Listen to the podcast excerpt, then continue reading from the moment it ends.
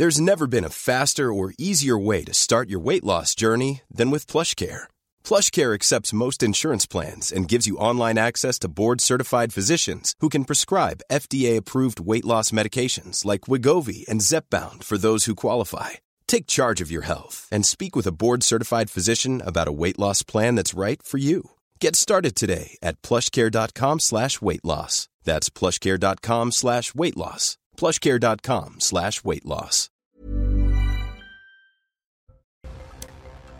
Le pape François est arrivé à Marseille. Il dénonce le fanatisme de l'indifférence face au naufrage des embarcations de migrants. Un discours qui était très attendu. Nous reviendrons dans ce journal sur la première journée du souverain pontife dans la cité phocéenne. La visite d'État du roi Charles III et de Camilla s'est terminée ce vendredi. Bordeaux était la dernière étape de leur séjour. L'occasion pour le roi de rencontrer sa communauté britannique en France et le maire écologiste de la ville, Pierre Urmic. Une visite politique. Notre journaliste sur place nous expliquera. Gabriel Attal condamne une nouvelle fois fermement le ton d'un courrier du rectorat de Versailles, adressé en mai à une famille qui se plaignait d'attouchements sexuels sur leur fille. Cette dernière dénonçait l'inaction du personnel de direction de l'école. Le rectorat se défend et affirme que la procédure a été entièrement respectée, une enquête étant ouverte. Dans ce courrier, il dénonce les propos et le comportement de la famille d'inacceptable. Nous expliquerons cette affaire dans les détails. Enfin, des chiffres inquiétants. 90% des enfants victimes d'inceste ou de violences sexuelles ne sont pas écoutés. Une nouvelle enquête de la Commission indépendante sur l'inceste et les violences faites aux enfants alerte sur la situation. Les détails dans votre journal.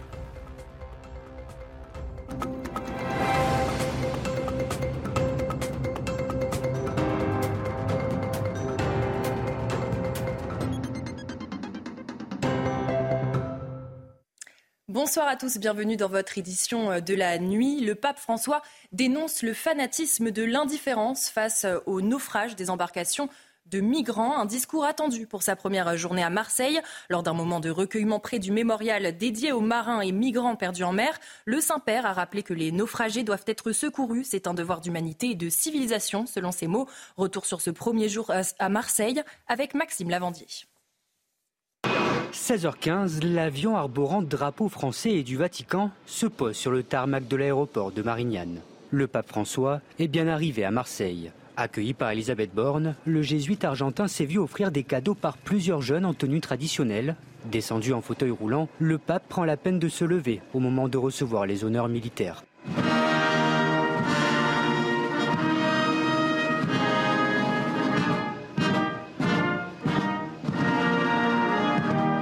Après un bref entretien avec la Première ministre, le pape François arrive à la basilique Notre-Dame de la Garde, première étape de cette visite marseillaise. Les cloches de la Bonne Mère résonnent dans la cité phocéenne, signe d'une arrivée imminente.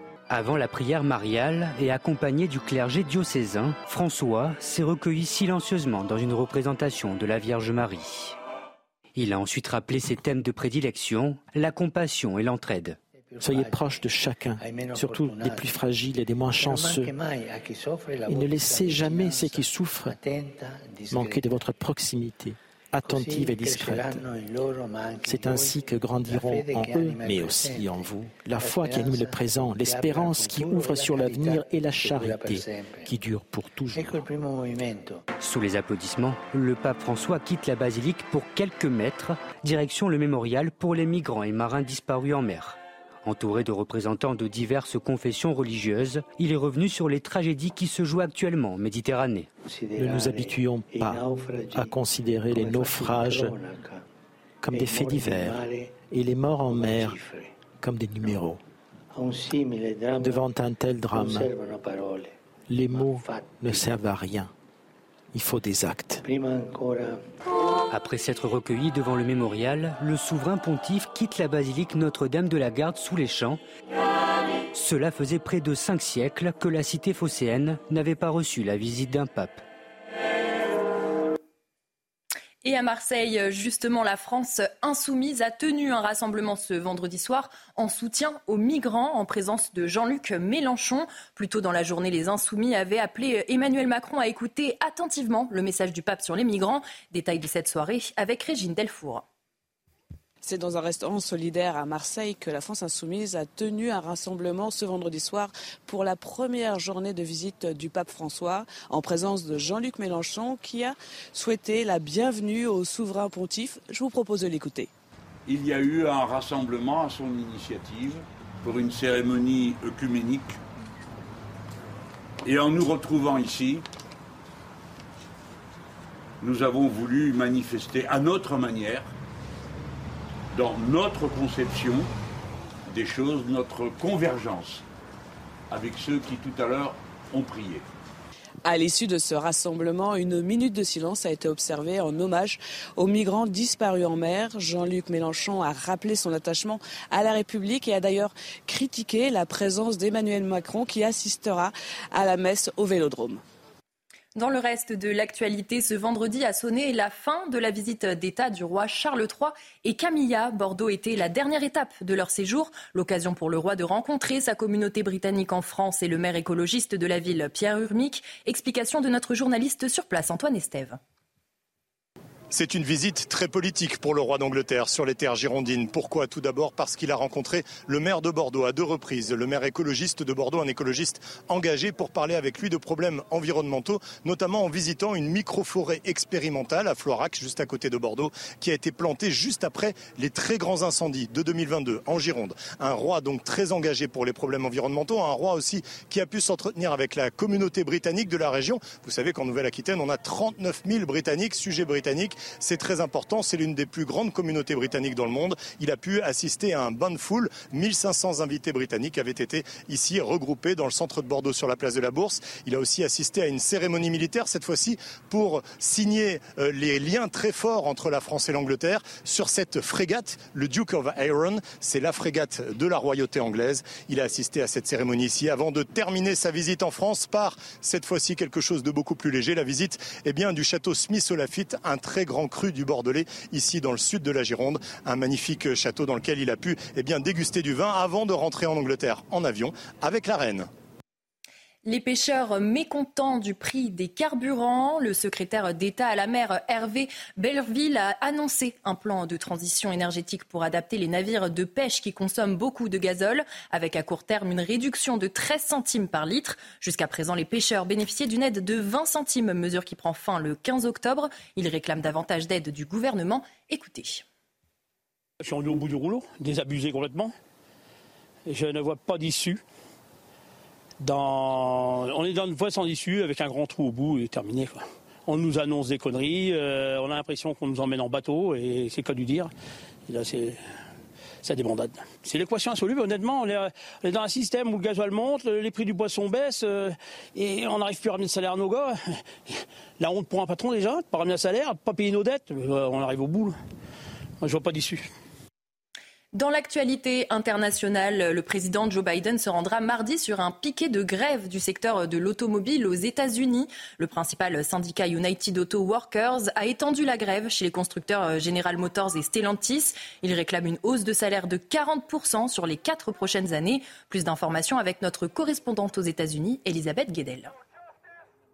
C'est rare qu'un président américain en exercice s'affiche aux côtés de grévistes, mais c'est le choix de Joe Biden. Il se rendra mardi dans le Michigan sur les piquets de grève à l'invitation du syndicat du secteur, le puissant United Automobile Workers, qu'il vaut mieux avoir avec soi quand on est en campagne électorale. La grève est historique parce qu'elle touche les trois grands groupes américains, General Motors, Ford et Stellantis, le groupe qui a racheté Peugeot Citroën et ici Fiat Chrysler. La grève est entrée dans sa deuxième semaine et touche maintenant plusieurs dizaines d'usines dans le pays, dans 20 États américains. Le syndicat tente de négocier une nouvelle convention collective. Il réclame notamment la semaine de 32 heures et une hausse salariale de 40% étalée sur quatre ans. C'est deux fois plus que ce que proposent les directions des groupes. 40%, dit le syndicat, ça reflète les bénéfices engrangés par les constructeurs depuis plusieurs années. Des négociations difficiles, ça commence à inquiéter les Américains. Ils pourraient payer plus cher leur prochaine voiture si la grève se prolonge sur les sites de production. Kiev revendique une frappe sur le siège de la flotte russe en Crimée, un point stratégique pour l'Ukraine. Cette région annexée par Moscou en 2014 et la ville de Sébastopol sont au cœur du dispositif militaire russe pour euh, son invasion du pays. Le ministère russe de la Défense a annoncé au moins un disparu sous les missiles. Toujours à l'international, les négociations se poursuivent pour mettre fin à la guerre du Haut-Karabakh. Le vainqueur, l'armée azerbaïdjanaise, reçoit une délégation de la petite armée du Haut-Karabakh pour organiser les modalités finales de réédition. Ceci marque la fin de cette république autoproclamée, peuplée d'Arméniens dont le rêve de se détacher de l'Azerbaïdjan afin d'être rattaché un jour à l'Arménie s'évapore. Harold Iman. Situation calme dans le Haut-Karabakh. Les combats ont effectivement cessé et l'armée azerbaïdjanaise a pris le contrôle des axes routiers. Ainsi, les déplacements de civils ne sont plus possibles dans cette petite république. Les 10 000 déplacés internes ne peuvent quitter le territoire. Ils dorment à l'extérieur car les Azerbaïdjanais et les Russes n'ouvrent pas de corridor humanitaire vers l'Arménie et les déplacés n'ont qu'une seule envie, quitter ce territoire, tomber aux mains de leurs ennemis.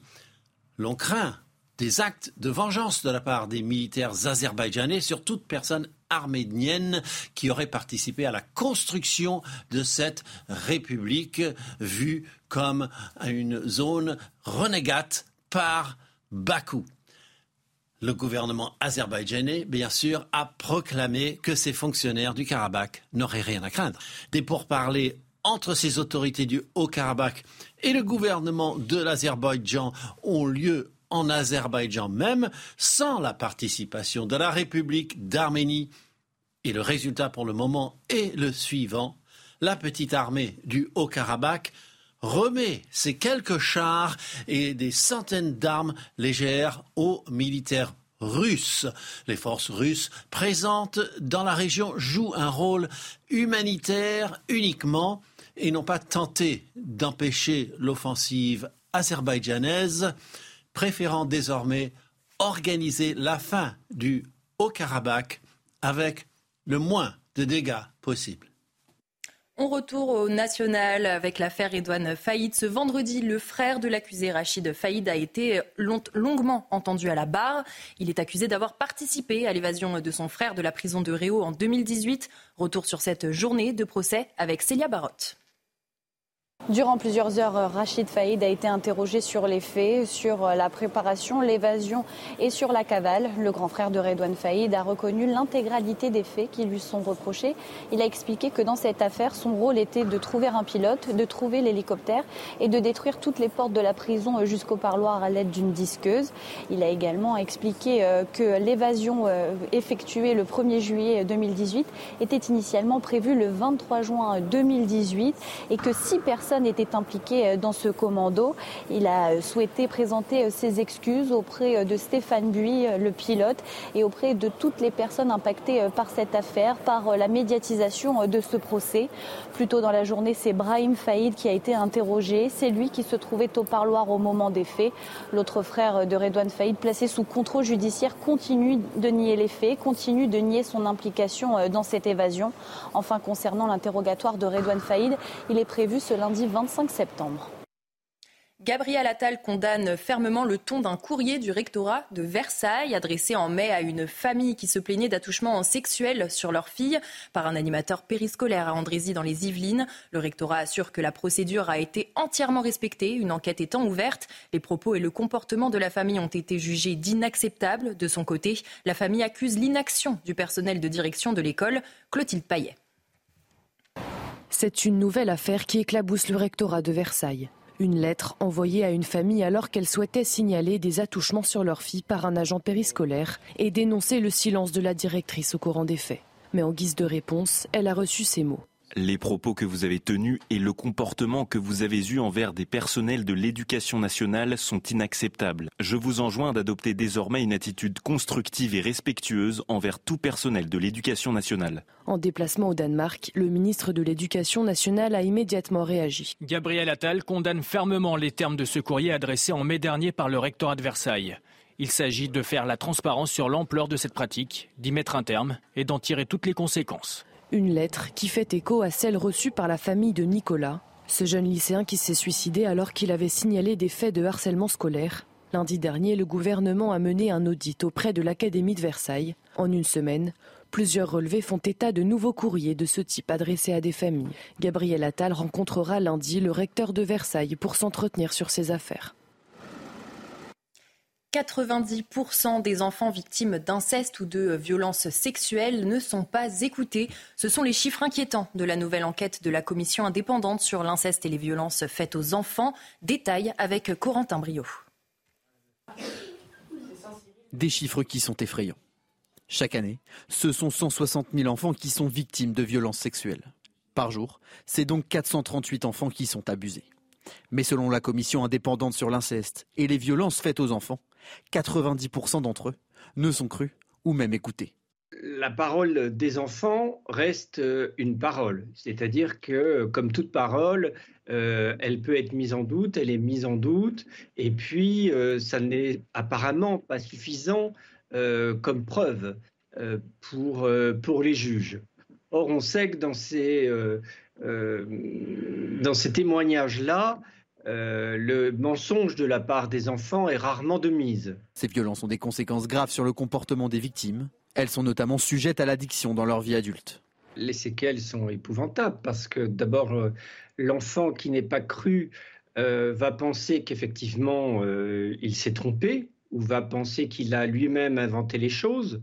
Ou que c'est dans son imagination. Donc, euh, que ce qui s'est passé dans la réalité, en fait, était euh, une illusion. La commission met également en lumière les signalements, où les professionnels ne donnent pas l'alerte, dans 60% des cas. Restez avec nous sur CNews. Dans un instant, votre journal des sports. On commence ce journal des sports avec la sixième journée de Ligue 1. Nice remporte le derby de la Côte d'Azur contre Monaco. Une victoire, un but à zéro. Les Monégasques pourront avoir des regrets. L'attaquant américain euh, Balogun a manqué pas un, mais deux pénalties. C'est Jérémy Boga qui inscrit le but de la victoire en toute fin de rencontre. Après sa victoire la semaine passée sur la pelouse du Parc des Princes, les Aiglons enchaînent. Grâce à ce succès, Nice monte provisoirement sur la première marche du classement. C'est la crise du côté de l'Olympique de Marseille après euh, des échanges très tendus avec certains supporters. L'ex-coach Marcelino a fait ses valises en démissionnant. Ce ne sera finalement pas le cas du président du club. Dans une conférence de presse, Pablo Longoria a exprimé ce vendredi sa volonté de conserver son poste à l'OM. Le dirigeant espagnol a également décidé de déposer plainte. On écoute Pablo Longoria. Au vu de tous ces soutiens, je reprends de l'énergie, je me charge et j'ai décidé de poursuivre ma mission de président de l'Olympique de Marseille. Je serai à Paris dimanche. Je dois aller au bout des choses et de ce que je pense. J'ai donc, j'ai donc demandé à mes avocats de déposer plainte par rapport à ce qui s'est passé. Un mot sur euh, le 15 de France et la terrible blessure euh, d'Antoine Dupont, victime d'une fracture au niveau de la mâchoire ce jeudi lors du match contre la Namibie. Le capitaine des Bleus reste pour l'instant toujours dans le groupe. Qui pourrait remplacer le meilleur joueur du monde? Élément de réponse avec Naïm Moniol. Nul doute qu'il faudra plus d'une nuit pour porter conseil à Fabien Galtier sur le destin de son 15 de France. Déjà privé de Romain Tamac, touché au genou, le sélectionneur des Bleus a perdu face à la Namibie l'autre maître à jouer de sa charnière, Antoine Dupont. Certes, le demi de mêlée n'est pas encore forfait pour le reste du mondial, mais son absence de 4 à 6 semaines contraint déjà le staff à se tourner vers de nouvelles solutions. On a trois demi de mêlée. Baptiste Couillou a fait une très bonne rentrée hier. Euh, il, est, il, est, il, est, en grande forme depuis un moment. Max euh, est avec nous depuis, euh, depuis très longtemps. S'il faut attendre 48 à 72 heures pour connaître le verdict du chirurgien, les observateurs, eux, n'ont pas eu la patience de différer leurs analyses concernant le plan B le plus adapté en l'absence du Toulousain. Qui pour remplacer Antoine Dupont C'est simple, c'est Maxime Lucu, Baptiste Couillou. Couillou est un dynamiteur aussi. Le profil de Couillou se rapproche de celui de Dupont et le profil de Lucu peut être celui euh, du finisseur idéal. Un match dans le match qui pourrait pousser le sélectionneur à trouver une troisième voie.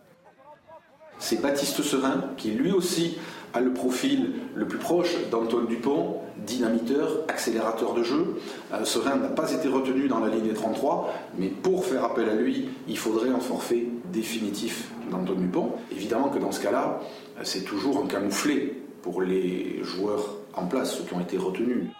Impossible de s'offrir le luxe d'une guerre d'ego en pleine préparation du dernier match de poule face à l'Italie. Une rencontre qui en dira plus long sur l'identité du numéro 9 en vue d'un potentiel quart de finale. On passe à la Formule 1 et le Grand Prix du Japon. Max Verstappen a dominé les essais libres à Suzuka. Le néerlandais devance les deux Ferrari. Carlos Sainz, vainqueur lors du dernier Grand Prix à Singapour, veut continuer sur sa lancée. Une journée à oublier pour le français Pierre Gasly qui a envoyé sa monoplace dans le gravier. On termine ce journal des sports avec de la moto GP. C'est la toute première fois qu'une manche du championnat du monde va se dérouler en Inde, l'Italien Luca Marini s'est montré le plus rapide des essais libres. Fabio Quartararo et Johan Zarco ont terminé dans le top 10. Les deux pilotes tricolores s'évitent une séance de qualification supplémentaire ce samedi matin. On écoute les deux Français. Cet après-midi, on a réussi à faire un, bon rythme, quelques petits problèmes avec, avec le pneu avant durant, durant cette séance, mais l'objectif était de rentrer en, Q2 directement et on l'a fait. Content parce que euh, qualifié, quoi. c'est très très dur, il fait super chaud. Le cœur on monte très haut et euh, la piste me plaît. Je mets du temps à trouver la confiance sur l'avant parce qu'on n'est jamais trop sûr si ça accroche ou pas. Mais euh, ça va, ça a l'air de bien accrocher. Du coup, content d'avoir pu être dans le coup. Dans un instant, votre prochain journal. Restez avec nous. Le pape François à Marseille dénonce le fanatisme de l'indifférence face au naufrage des embarcations de migrants. Nous reviendrons sur sa première journée dans la cité phocéenne. A tout de suite sur CNews. Retrouvez tous nos programmes et plus sur cnews.fr.